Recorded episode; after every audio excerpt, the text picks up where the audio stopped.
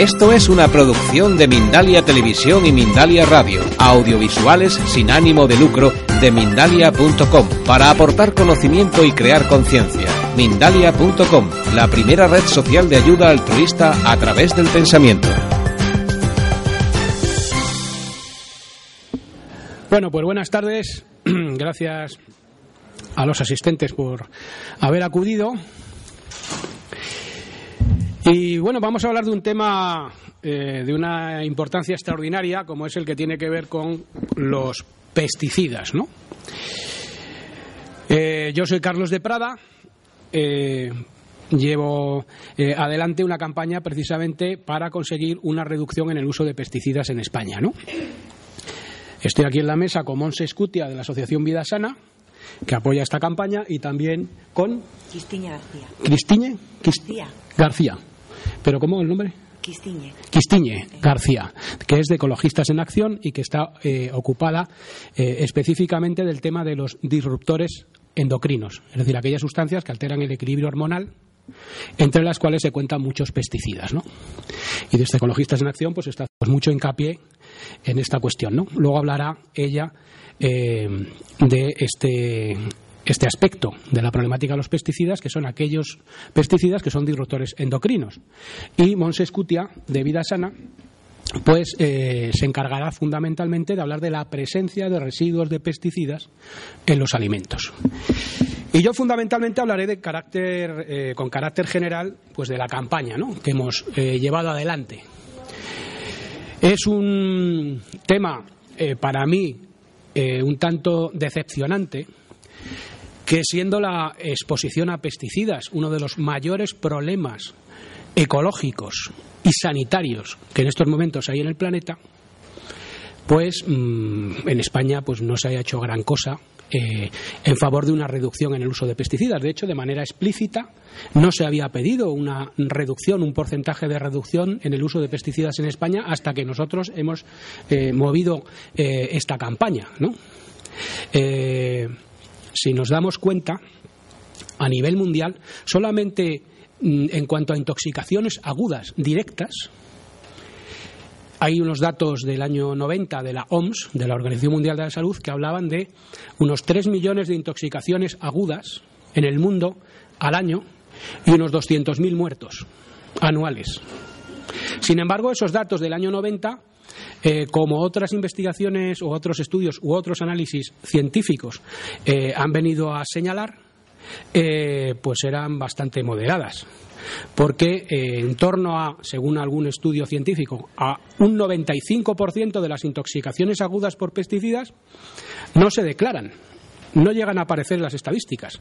Es decir, que, eh, según estas otras estimaciones, podríamos estar hablando a lo mejor de 25 millones de intoxicaciones anuales en el mundo y de mm, no sé cuántos cientos de miles de muertos por intoxicación aguda en el planeta. Solamente hablando de intoxicaciones agudas, especialmente en países en vías de desarrollo donde esto es mm, pues mucho más patente, ¿no? Eh, si hablamos mm, de otro tipo de efectos, pues eh, sería interminable, ¿no? Porque son millares eh, de investigaciones científicas las que nos hablan del papel de los pesticidas en el origen, en mayor o menor medida, de una serie de problemas de salud, que van desde el Parkinson, por ejemplo, hay muchísimos estudios científicos que asocian la exposición a pesticidas con el Parkinson, eh, fundamentalmente, eh, especialmente entre gente particularmente expuesta, como son las personas que han trabajado en el campo y se han dedicado a labores de fumigación eh, y similares.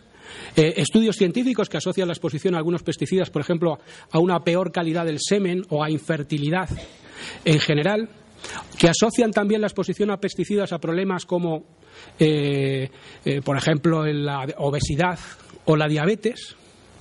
Eh, recientemente, además, yo he estado grabando un documental sobre la problemática de los pesticidas, efectos sobre la naturaleza, efectos sobre la salud humana, alternativas.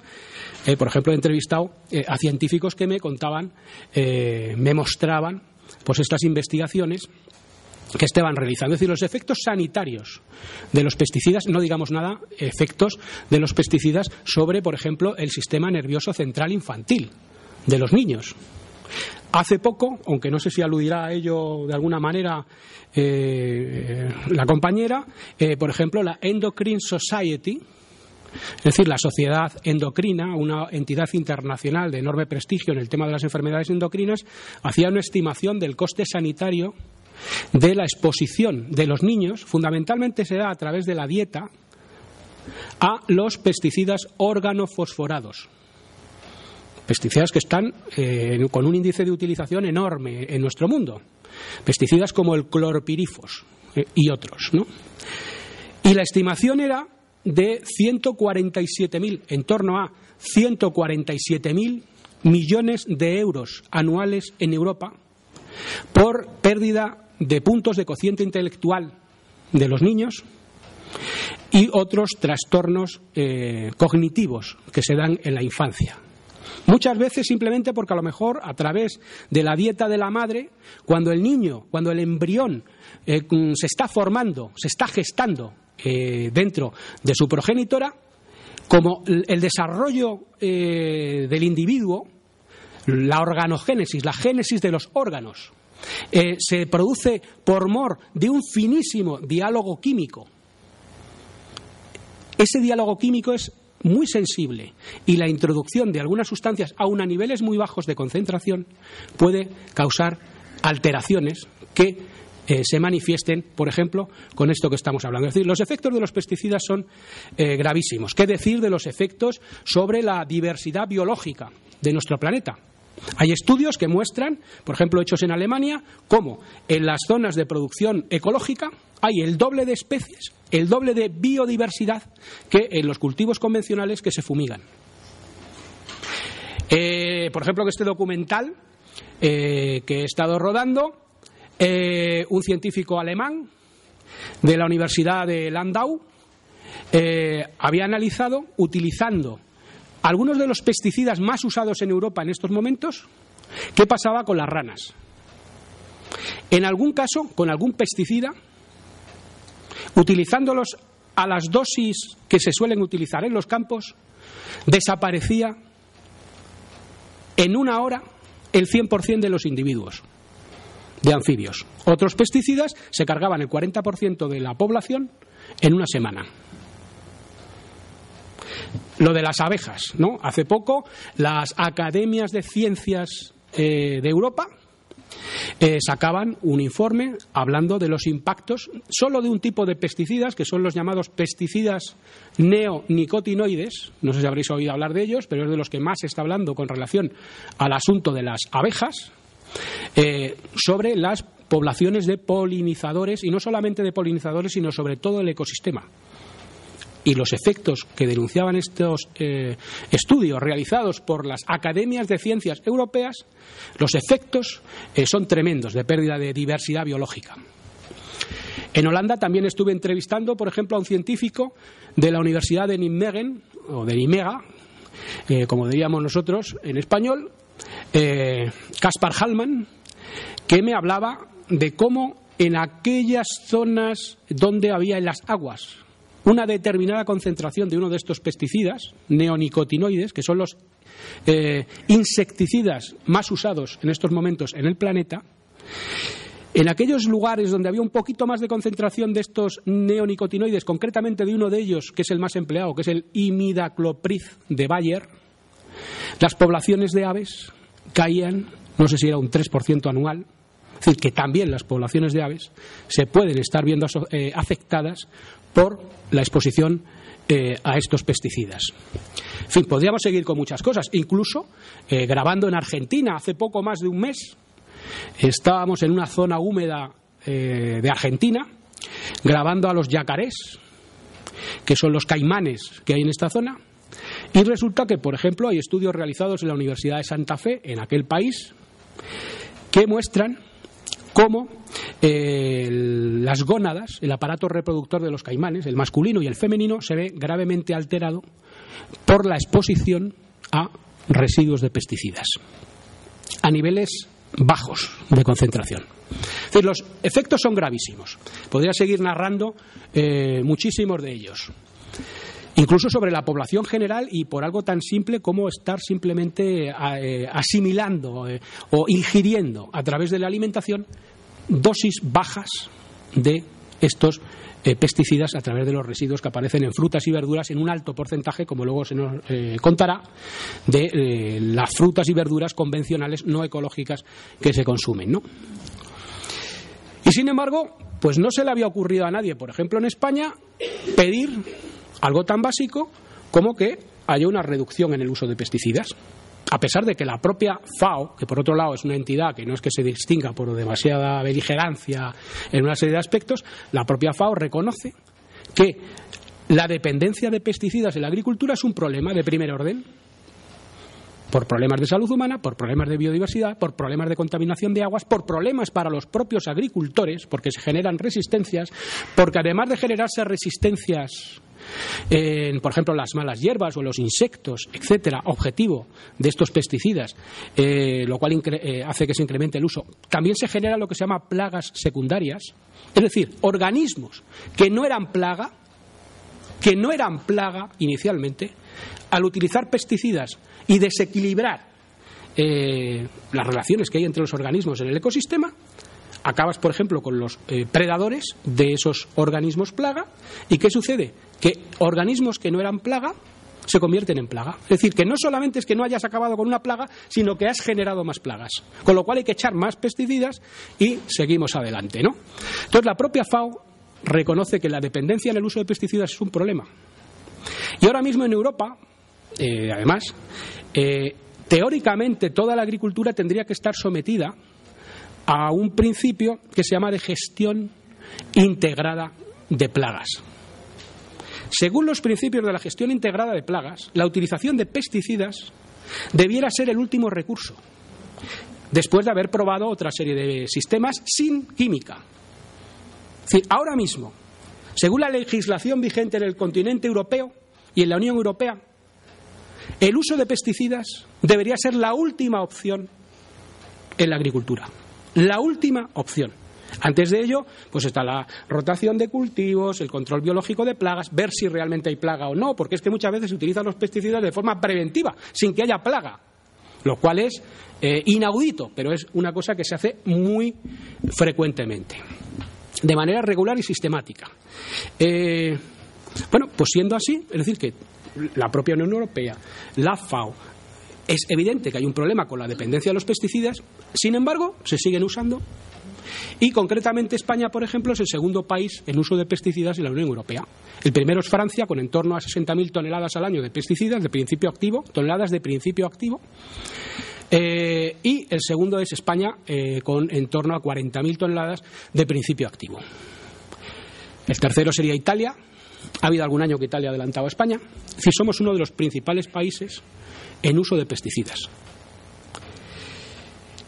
Hay unos pocos países que eh, sí que se toman en serio las cosas y que han acordado objetivos concretos de reducción en el uso de los pesticidas. Por ejemplo, Dinamarca, creo que era entre el 2010 y el 2013, no recuerdo exactamente, hizo una estrategia de pesticidas para en ese periodo reducir un 40% en unos pocos años el uso de pesticidas en ese país.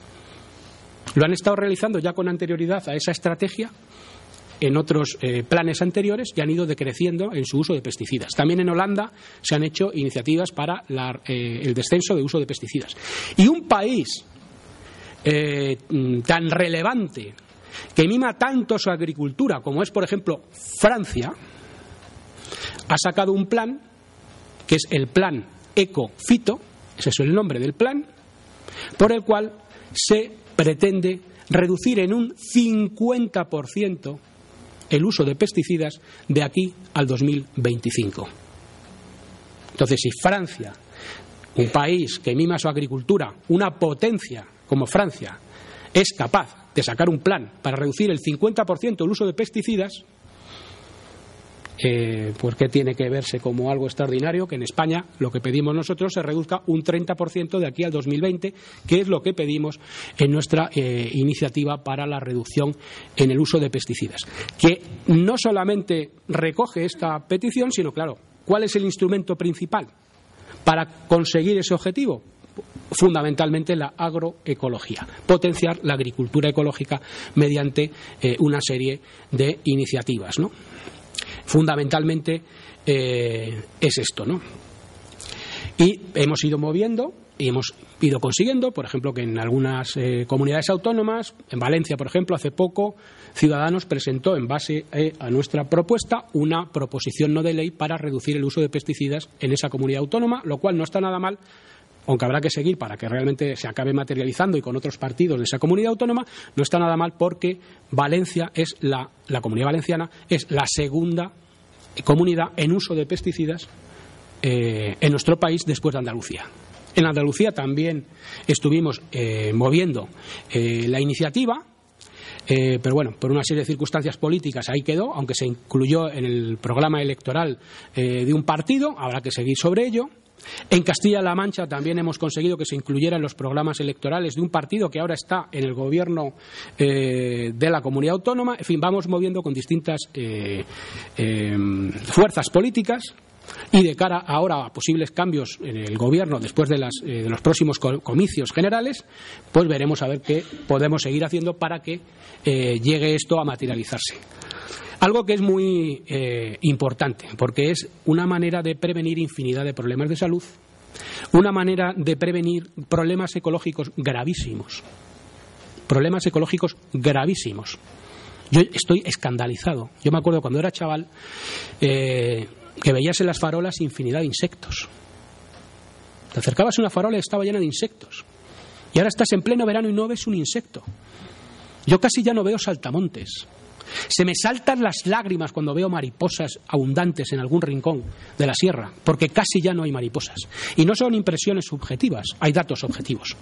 Por ejemplo, eh, hay unos parámetros de mm, calidad de vida que lleva adelante eh, la Unión Europea, donde dos de los parámetros son la abundancia por la influencia que tiene la degradación del medio ambiente sobre la calidad de vida de las personas, la abundancia, por ejemplo, de mariposas como indicador de pérdida de biodiversidad y aves.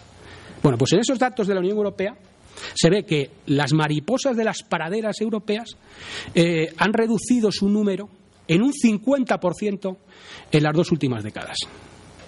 Y si vemos los datos sobre aves, nos encontraremos datos semejantes. En España, por ejemplo, también la Sociedad Española de Ornitología, SEO BirdLife, eh, ha publicado no hace mucho unos datos sobre la caída de las poblaciones de aves de entornos agrícolas, curiosamente cómo están cayendo las poblaciones de aves de entornos agrícolas. Cómo aves como el alcaudón real, por ejemplo, han caído un 57% en 20 años si no me equivoco, y no es un 53 en lugar de un 57, creo que era un 57. Como las golondrinas, esas aves tan maravillosas, han caído un 41%. Como los mochuelos han caído, creo recordar que era un 43%. Y como otras muchas aves de los entornos agrícolas han ido cayendo en sus efectivos en las últimas décadas. Uno de los factores, sin duda, que estarán jugando un, papel importante en todo esto, de manera directa o indirecta, son eh, los pesticidas agrícolas.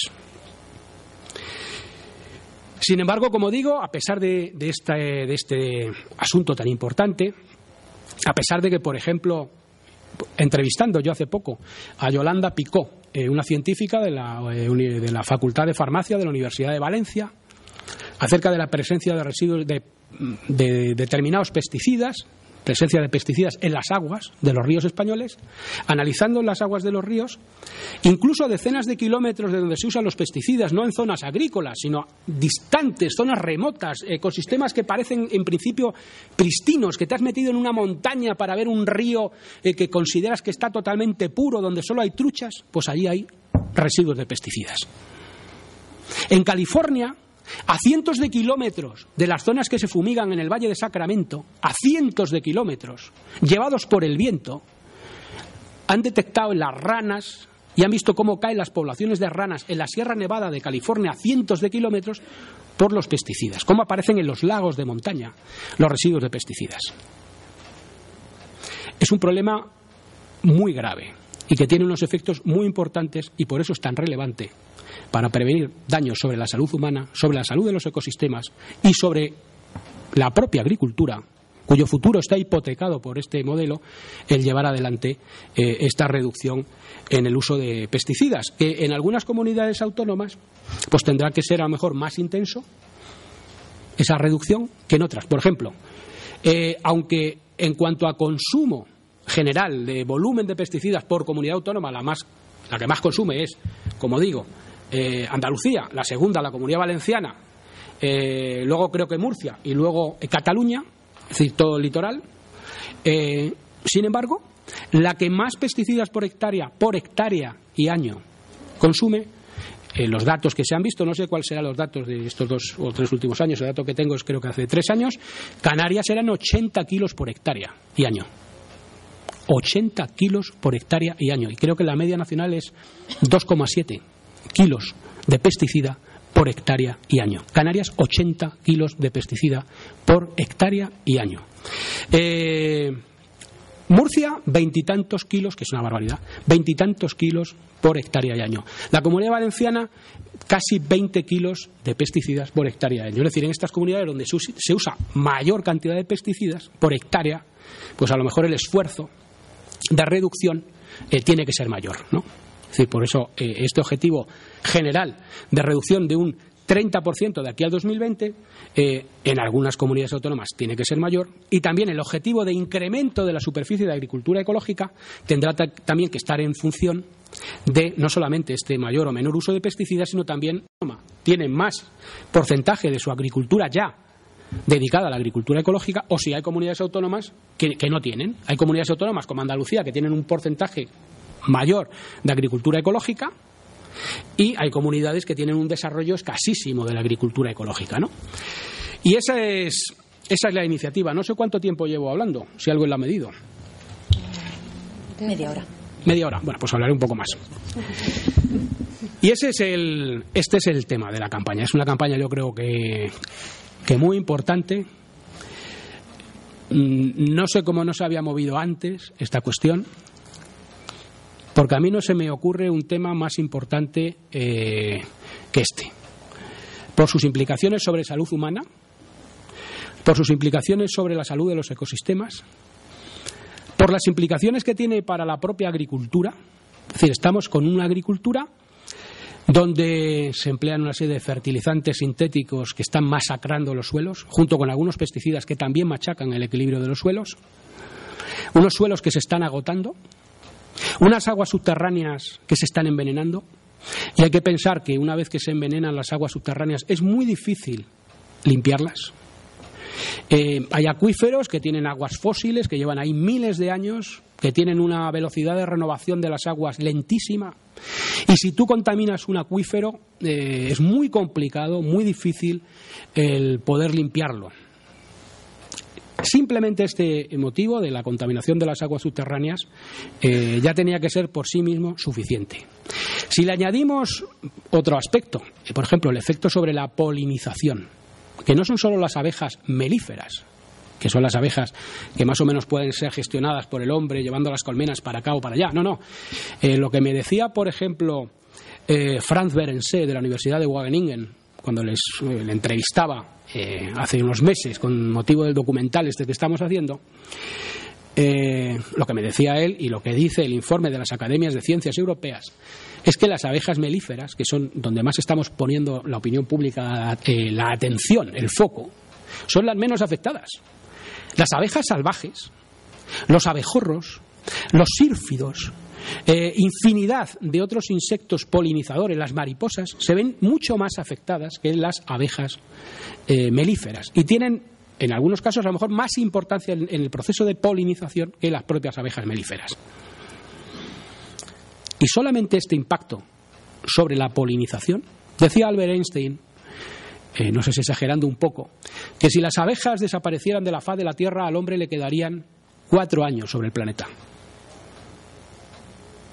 Porque aunque parezca un ser muy humilde, una oveja o cualquier otro polinizador, estamos en un ecosistema, estamos en la biosfera, donde todo es como una especie de castillo de naipes. Y la criatura más humilde puede tener el más importante de los papeles. Y la polinización es esencial, no solamente para millares de especies de plantas silvestres, que sin esa polinización no darán fruto, sino también para muchas de las principales especies de las cuales nos alimentamos. Es decir, si uno mirara, y hay por ahí, por internet, una, hay una recreación ¿no? de lo que serían las estanterías de una frutería o, verdulería eh, con abejas y sin abejas. Y veríamos que al llegar a una eh, de estas tiendas mm, nos encontraríamos con muchas menos cosas eh, que poder elegir, porque sin polinización o bien había, habría mucha menos producción de todo esto, o incluso es que no habría, mm, sencillamente, ¿no? Y son las especies, eh, o sea, son las, mm, las frutas y verduras, además, más productivas y más rentables económicamente. Es decir, la propia agricultura, simplemente por el tema de la polinización, está en juego. ¿Eh? ¿Queréis bajar la persiana? No. No, en principio no. No, no era aquí. Solamente ya por este, por este motivo, eh, pues ya sería mm, una cosa clave plantearse esta reducción. ¿no? Eh, al margen de lo que estamos haciendo de una campaña a nivel nacional, eh, estoy incluso diseñando y tengo ya una web para una campaña internacional para que de la misma manera que ha habido un acuerdo de Kioto para reducir el uso mm, o, reducir eh, las fuentes de emisión de una serie de gases que producen el efecto invernadero, eh, haya una iniciativa internacional para reducir el uso de pesticidas. Y me parece sorprendente que hasta ahora no se haya hecho nada. O sea, lo que hay es un, convenio de Estocolmo sobre compuestos orgánicos persistentes que incluye solo unos pocos pesticidas, que son aquellos que son orgánicos persistentes, que ya no se usan. No hay ninguno de los pesticidas que más se usan ahora.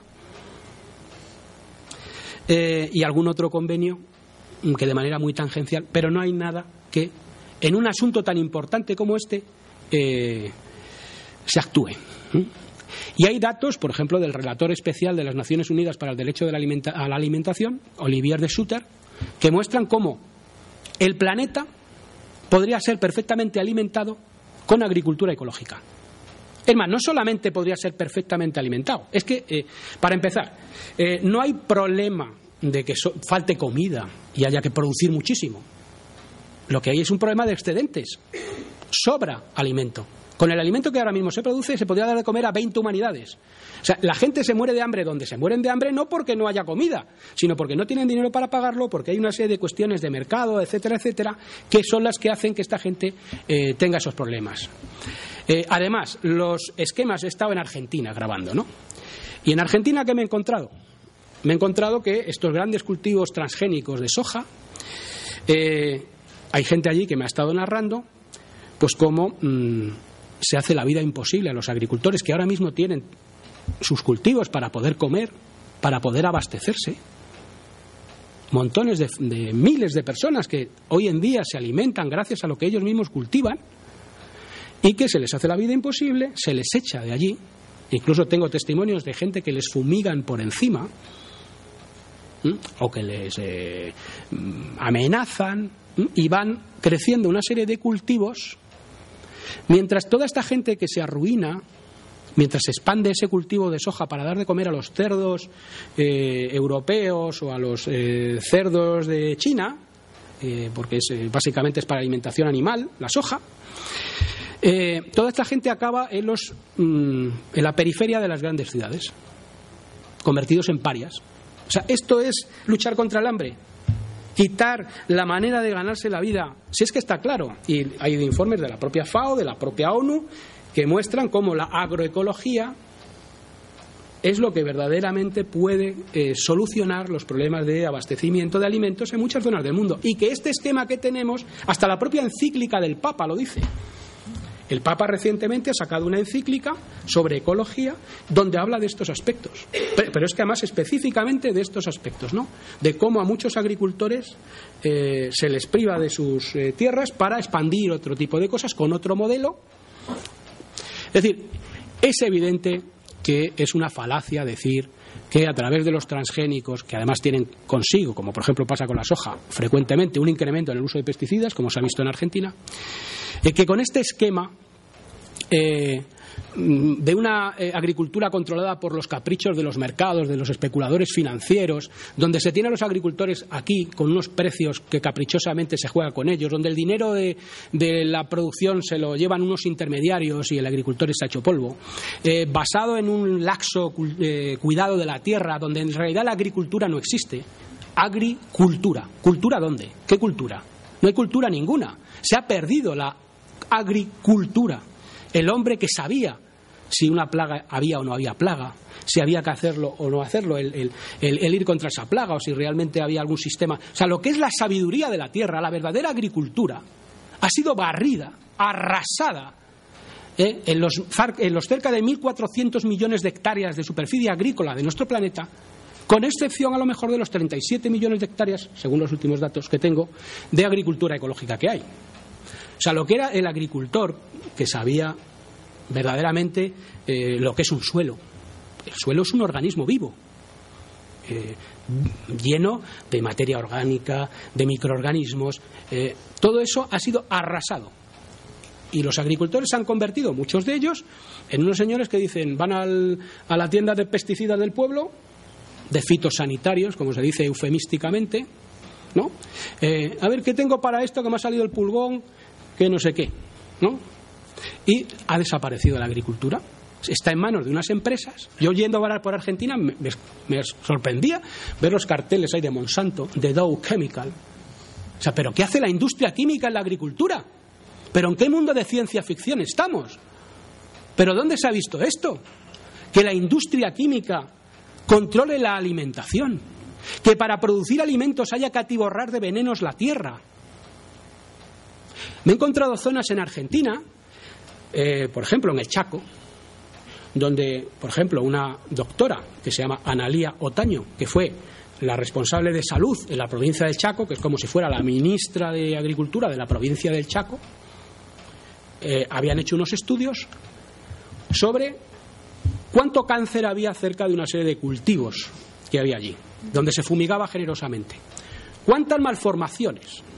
Bueno, malformaciones había un 400% más que la media nacional. 400% más.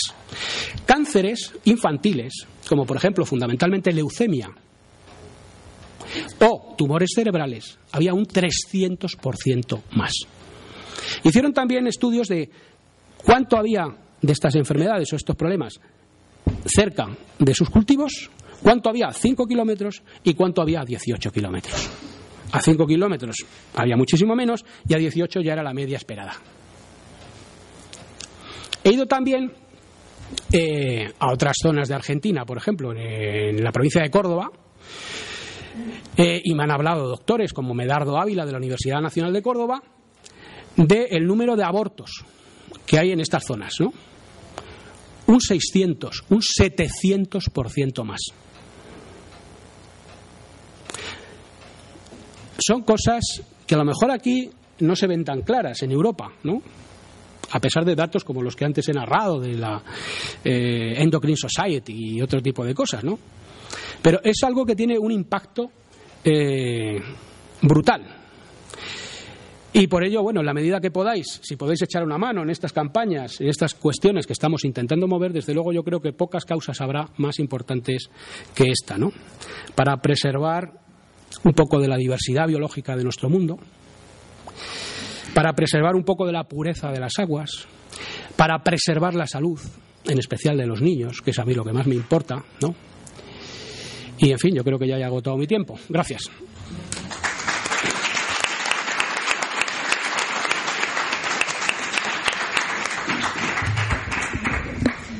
Bueno, si os parece, dejaremos las preguntas para el debate final. ¿vale? Bien, eh, Carlos ha hecho un poco la introducción, ha explicado eh, la propuesta esta para reducir eh, el uso de pesticidas y yo voy a explicar muy por encima, pero para ilustrar, para que seamos conscientes de que realmente estamos constantemente en contacto con pesticidas.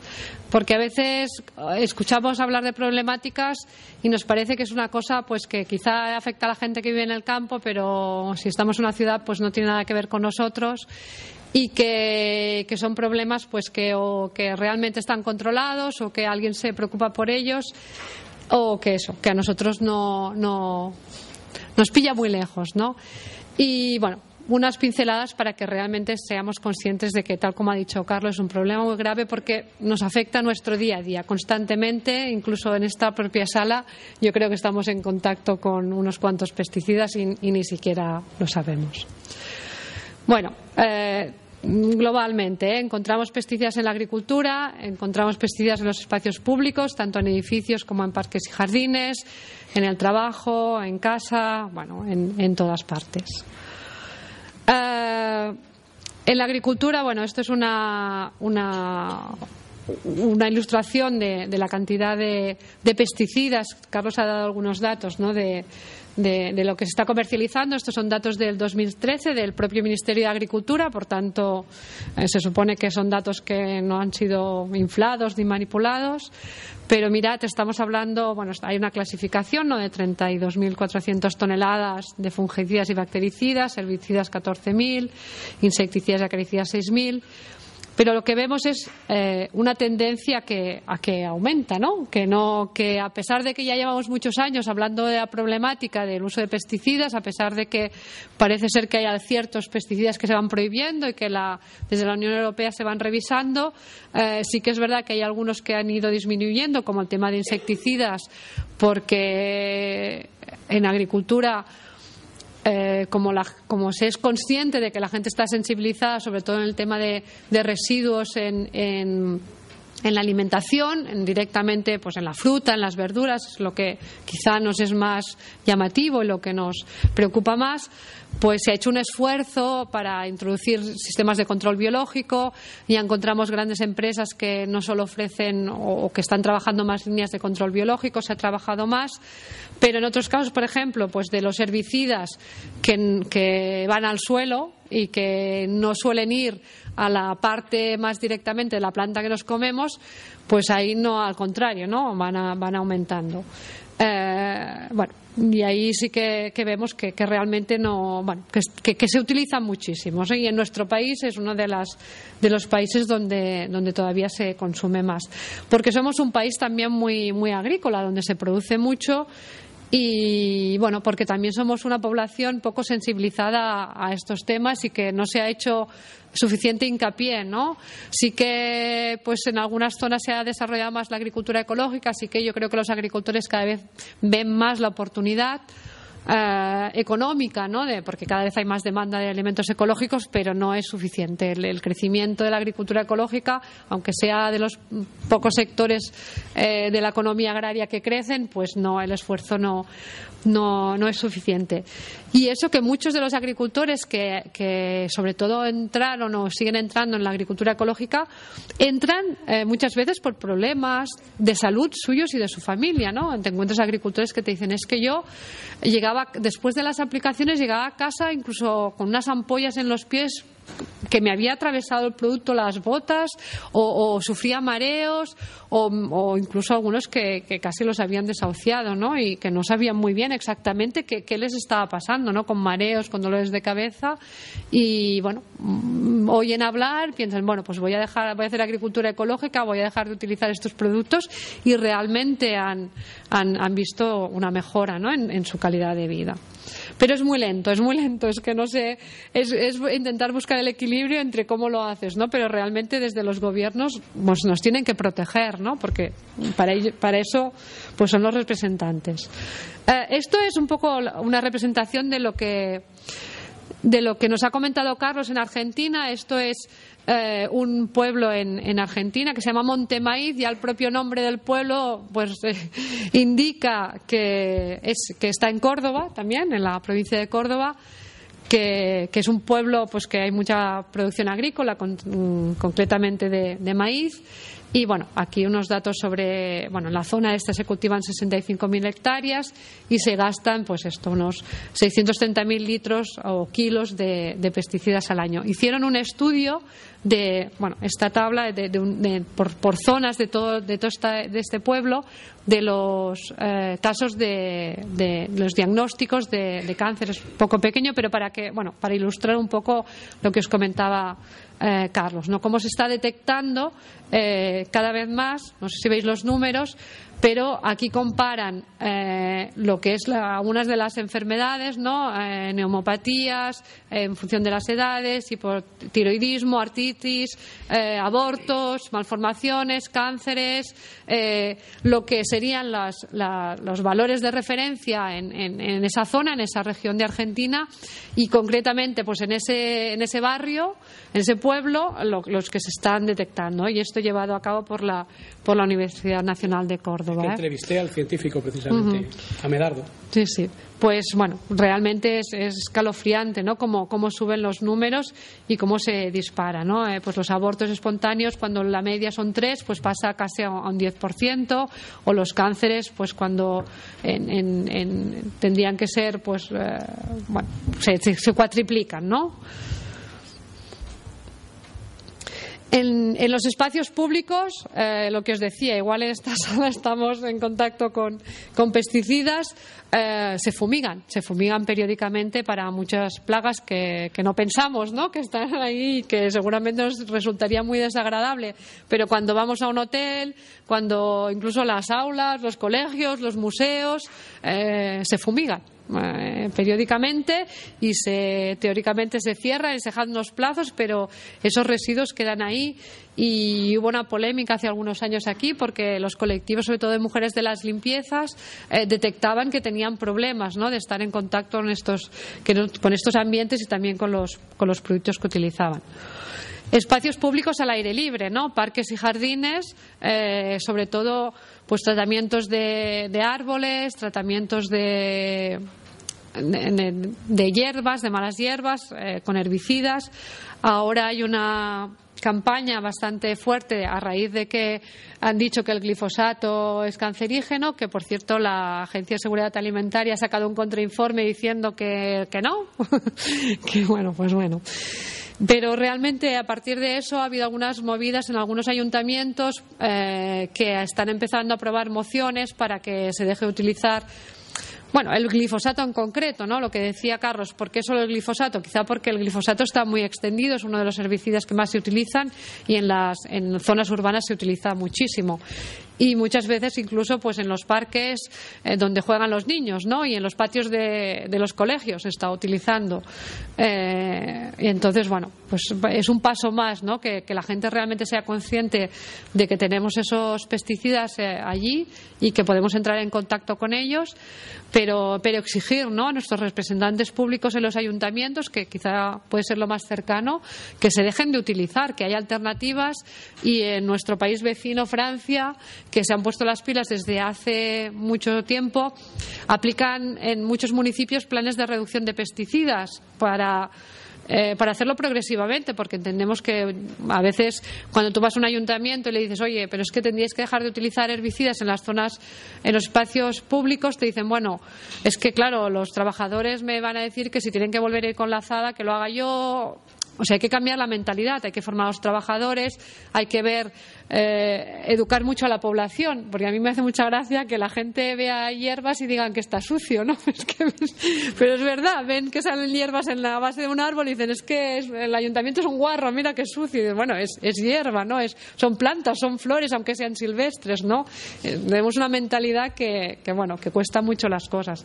Pero se pueden aplicar planes para ir concienciando a la población, para formar a los trabajadores, para elegir zonas piloto donde empezar a dejar de utilizarlos y que los propios trabajadores de los servicios públicos aprendan cómo es el manejo, a sustituir pues igual en algunos parques eh, zonas que se habían mantenido con hierba o, sin hierba, que cuesta más de mantener, cambiarlos y poner alguna especie de, mulching a partir de, corteza de pino o incluso de ladrillos rotos. Bueno, que hoy en día hay muchas eh, soluciones paisajísticas para, para crear parques y zonas públicas verdes que no necesiten del uso de, herbicidas y tenemos que aprovecharlo para, para exigirlo, ¿no? Como ciudadanos, porque son espacios que sí que hay eh, ayuntamientos responsables que lo anuncian, ¿no? Te pone el cartelito, hemos hecho un tratamiento, no paséis bajo los árboles durante tres días, pero hay algunos que no.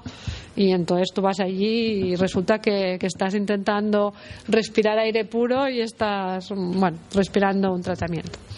En el trabajo, ¿no? En el trabajo, pues muchas oficinas aprovechan los meses de vacaciones o cierran temporalmente y pues hay sindicatos que ya se encargan de avisar a los trabajadores, vamos a hacer una, un, tratamiento, eh, si alguien se marea, si alguien tiene problemas, que acuda a este servicio, que llame este teléfono, o sea, bueno, nos lo están poniendo, nos lo están poniendo también allí. Y en casa, muchas veces los utilizamos nosotros mismos, ¿no? Los, pesticidas no hace falta que, nos los encontremos en la calle, sino que nos están vendiendo y la publicidad también nos, nos, lo, nos lo bombardea, ¿no? Sobre todo cuando llega el verano, que si las moscas, que si los mosquitos, que si los piojos de los niños, que si las plantas sin pulgones y la mariposa a los geranios.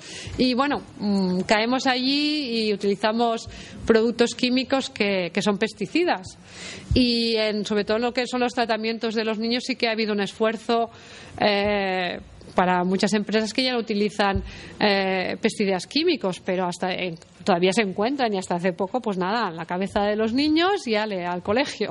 Lindano. Lindano, hasta hace poco, sí, sí. O sea que, que, que muchas veces con la buena voluntad esta de pensar que, hay alguien que está velando porque las cosas que compramos realmente sean seguras y que no supongan ningún tipo de problema. Pero, pero muchas veces lo que pasa es que todos estos productos se basan en, estudios relativos de, de la cantidad la persona que lo va a utilizar. Entonces, por ejemplo, pues una empresa que te vende un producto para los piojos piensa, pues mira, para esta materia activa concreta, pues si, si ponemos tantos, la persona está en contacto con tantos microgramos por kilo de peso eh, en una semana o en un mes o en un año, no pasa nada. ¿De acuerdo? Igual eh, no pasa nada, ¿no? que es el límite máximo de, residuos en concreto de la alimentación, pero bueno, para otros productos es lo mismo. Pero es que vamos sumando, tenemos que tener en cuenta eso, ¿no? que, estamos tan en contacto con esta serie de sustancias a lo largo de nuestra vida diaria que, todo eso va sumando. Y, otro factor muy importante tener en cuenta es que que no sabemos, porque nadie lo ha estudiado y realmente eso no se estudia, qué pasa cuando eh, varias de esas sustancias están eh, a la vez en nuestro en nuestro cuerpo. Porque que siempre.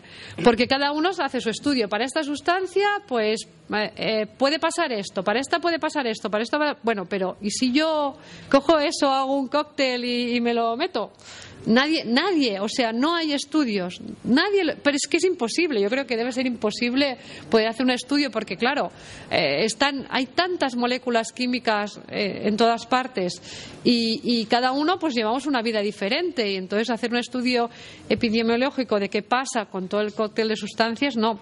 Lo que se está haciendo ahora muchas veces es intentar hacer análisis de sangre o de orina en estudios en determinadas zonas. Hay muchos estudios médicos que se empiezan a hacer ahora para ver cuántos eh, cantidad de sustancias tiene este grupo, esta población en la sangre, de qué tipo y eso a ver en qué se va a traducir, porque no se sabe. Quizá eh, ahora pues a la gente no nota nada, no le pasa nada, o, o si se siente más cansado, o si tiene migrañas, o si tiene alergia, pues piensa, bueno, pues tengo alergia, o pues mira, tengo migraña, o mira, estoy cansada, es el estrés, pero nadie sabe de dónde vienen todos esos síntomas, pero bueno, es que igual de aquí 20 años eh, pues bueno, pues habrá un cáncer de esto y, alguien podrá decir, mira, pues mm, este cáncer de aquí es debido a que hace 20 años estuve en contacto con, esta, con este producto. Claro, son estudios muy largos, caros, difíciles, porque de hecho es curioso con la de cánceres que hay y de eso el, el único científicamente aceptado relación causa-efecto es el tabaco cáncer de pulmón. El único. No hay ninguno más. Aunque se diga, mira, comer mucha carne puede favorecer el cáncer de colon, pero puede, no, no es aquello decir, no, el tabaco sí que se acepta. Eh, ¿Fumamos? Aumenta la posibilidad de cáncer de pulmón. Por tanto, campañas en el tabaco, mire no sé qué, pero no verás campañas en la fruta convencional, oiga, que los pesticidas pueden producir cáncer o que comer manzanas convencionales mata. Quizá porque es muy exagerado, pero también es porque no, porque no se acepta por la comunidad científica una causa única, ¿no? Y seguramente no hay una causa única, pero, pero tenemos ahí un problema. Uh, bueno, ¿y dónde encontramos esos residuos? ¿no? Porque eh, hemos visto que, se aplican en muchos sitios los pesticidas y, ¿dónde, dónde no los encontramos. Eh? Pues en todas partes. Lamentablemente es imposible librarse del contacto con ellos. Por tanto, eh, la única solución es dejar de utilizarlos y empezar a pensar en planes para sustituirlos, dejar de utilizar y que al menos las generaciones futuras les intentemos dejar un mundo mejor, ¿no? Un mundo menos contaminado y que el contacto de los niños con los pesticidas pues sea lo menos posible, porque yo creo que nosotros ya estamos como un poco sentenciados, no sé eso. Bueno, lo que os quería comentar eh, en tema de los alimentos, estos datos que os voy a presentar, estos son datos de la Agencia Europea de Seguridad Alimentaria se hacen eh, estudios sobre residuos de pesticidas en todos los alimentos que se venden y se consumen en la Unión Europea. Son unos estudios que, bueno, que es un tocho, que se analizan, que se analizan muestras en todos los países, que se, se analizan todo tipo de producto alimentario, desde producto fresco, producto transformado y que bueno se hace se muestrea evidentemente no todo pero se cogen muestras y, se analizan. Eh, el último que se ha publicado, estos estudios son públicos, están en la, página web de la Agencia de Seguridad Alimentaria. los últimos resultados son de, del 2013, que son lo que os presento aquí. Y me voy a poner las gafas porque si no lo veo. Trajes del oficio. Pero veréis que de todas las muestras analizadas, en esta primera eh, ellos lo que, lo que identifican es si lo que analizan eh, tiene un nivel de pesticidas por encima del, de lo que es el límite máximo de residuos, que como os comento ese límite máximo de residuos se establece a, a, partir de estudios de laboratorio, es decir, con ratas, eh, de lo que se considera que una ingestión de una determinada sustancia a lo largo del tiempo pues te puede te da produce ciertos problemas pero se hace sustancia sustancia. No se sabe qué pasa cuando se mezclan las sustancias y además se hace en base a unas medias de lo que se supone que come la gente, lo que se supone que consume de zanahorias, lo que se supone que consume de carne, lo que se pero claro, si tú resulta que eres una apasionada a las manzanas y en lugar de comerte la media que puede ser una manzana al día, te comes tres, pues ya ahí los números no cuadran. O resulta que eres vegetariano, pues ya no cuadra, ¿no? Y resulta que en lugar de un adulto, porque eso también es en función del peso medio, no sé qué, resulta que eres un niño, pues eso ya no cuadra. Entonces, todos estos números hay que cogerlos muy entre. Pero bueno. Pero si os fijáis, de las muestras que se analizan, analizan en total, 11, bueno, en este caso, en este año, porque esto va variando, pues 11.582 muestras. En un 52,8% no hay, no hay residuos de pesticidas. Pero en un 46,3% hay, sí que hay residuos de pesticidas, que yo lo encuentro una barbaridad. De esos, solo un 0,9% está por encima del límite máximo de residuos permitido. O sea, de todos esos análisis, se supone que solo un 0,9% no se podría comercializar. Pero eso no quiere decir que eh, casi la mitad lleven residuos de pesticidas. ¿Vale? Eh, Y de eso, eh, si os fijáis, porque una cosa es que lleve residuos de pesticidas y luego ellos también lo que miran es la cantidad de sustancias diferentes que hay, porque no es lo mismo que una manzana te encuentres un residuo de un pesticida que te encuentres 10 eh, pesticidas diferentes en una manzana. Y entonces también lo miran. ¿eh? eh de esos, pues de las muestras que tenían residuos de pesticidas, un 21%, bueno, un 33% no, tenían residuos, pero en cantidades que no, son muy, no se pueden determinar eh, un 21 tenían un residuo y un 46% tenían múltiples residuos.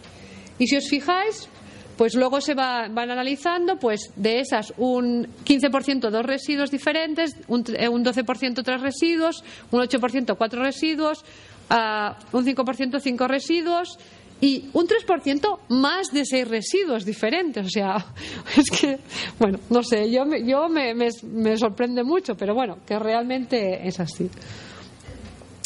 De estas que os decía que tienen más de un pesticida de múltiples eh, residuos, pues bueno, lo que, lo que, lo que veis, ¿eh? Eh, aquí un poco más analizado, veis, hasta, hasta un 0,4% tenían más de 10 residuos de pesticidas diferentes, de 10 pesticidas. Y esto es eh, un poco para ejemplo ilustrativo, ¿no? el tipo de productos alimentarios que tienen, donde se encuentran más múltiples residuos. Si os fijáis, es todo lo que tiene que ver con la uva. Eh, bueno, la uva espina es un tipo de fruta que aquí no se consume, que se consume mucho en Inglaterra y así que es como una es como una uva verde, pero así ácida, pero es como un fruto del bosque, pero es verde. No sé si lo conocéis, pero aquí no, aquí no hay. Pero la uva para vino, la uva de mesa, los, cítricos, naranjas, mandarinas y las, eh, bueno, las fresas, frutos del bosque también es todo lo que es fruto del bosque, grosellas, muy con muchos residuos. Y luego las, las eh, las verduras estas para ensalada que no son la lechuga, los canónigos, la rúcula, que a mí eso también me ha sorprendido mucho, que les haga, porque la fruta sí que es verdad que es un tipo de producción agraria que, que tiene una presión de plaga muy importante y que constantemente están fumigando.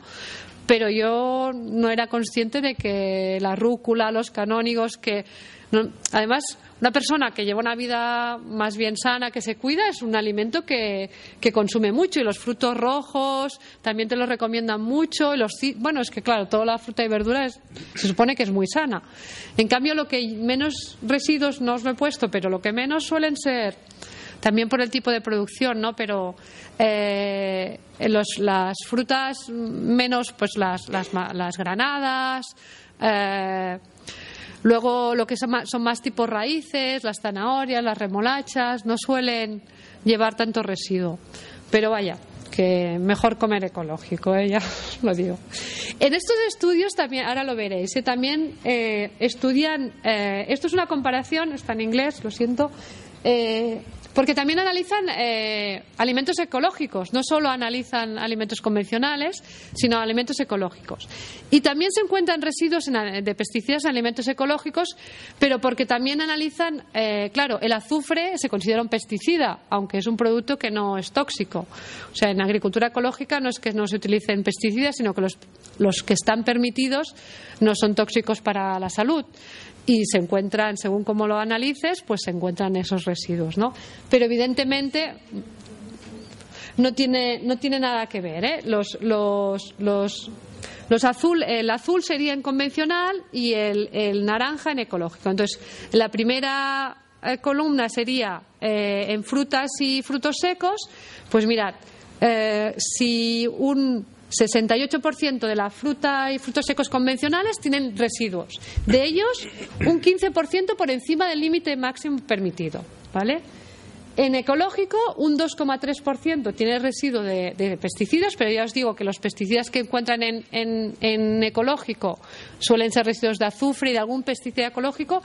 Hay alguna muestra con contaminación de, pesticidas convencionales, pero ya veis que las cifras no tienen nada que ver. ¿eh? Luego, eh, en segundo lugar, eh, las hortalizas. Veis que aquí un 37% de las hortalizas convencionales eh, tienen residuos. también un 15% por encima de lo permitido y en ecológico estamos hablando de un 3,5%. Muy curioso que a mí me llamó mucho la atención que es que si os fijáis en el caso de la alimentación infantil, eh, porque la, legislación de alimentación infantil es diferente a la legislación de alimentación convencional. Y, está muy, muy, muy mirado los residuos que llevan los ingredientes de alimentación infantil. Si os fijáis, solo un 7,5% eh, tienen eh, residuos y un. Bueno, un, sí, un 7,5. Y en ecológico también, también he encontrado, pero era un caso concreto. Me hizo mucha gracia porque a veces todas las estadísticas, cualquier cosa, claro, y a mí me sorprendió y digo, ostras, eh, que encuentren en alimentación ecológica infantil residuos de pesticidas. Y era un caso concreto de, de los alemanes porque ellos, como son muy exigentes siempre, miden como pesticida eh, el cobre que es un pesticida, pero que también es un ingrediente natural de la propia fruta y verdura.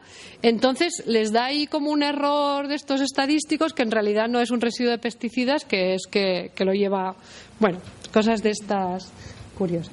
Pero bueno, gráficamente y para que sepáis que, bueno, que, que también se, desde la Unión Europea también se hace un análisis y un control de, de, los alimentos ecológicos y que los resultados son muy diferentes. Ahora veréis también, esto se hizo este año, en, poblaciones alemanas, se analizó, eh, en, este, en este caso eran 1.803 muestras de, producto convencional y 253 de producto ecológico y también se vieron los residuos. El producto fresco. En el, en el convencional el 74% tenía residuos y en el el 18% trazas, trazas quiere decir que lo ven pero que en los niveles son muy pequeños y el 8% del convencional estaba libre de residuos. En cambio en ecológico el 65% estaba libre de residuos, en el 30% encontraban trazas y un 5% encontraban residuos de, pesticidas.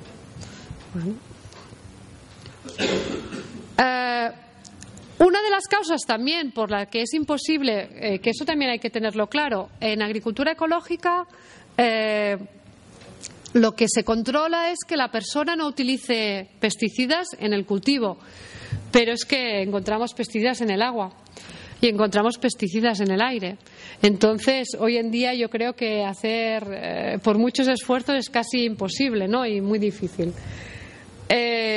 bueno, el, tema de los pesticidas no solo es la salud de, los, de las personas, sino, como comentaba Carlos, los ecosistemas, eh, noticias constantes de, de, ríos contaminados por pesticidas. Eh, el 90% de los ríos de Estados Unidos contaminados, en Europa también.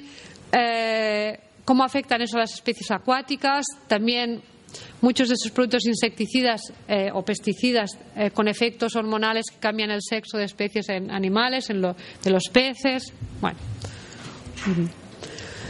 Esto es eh, un mapa de nuestro vecino, que aquí en este país no he encontrado absolutamente nada como esto, que ellos lo que hacen es un análisis constante y un mapeo de la cantidad de pesticidas que encuentran en sus ríos.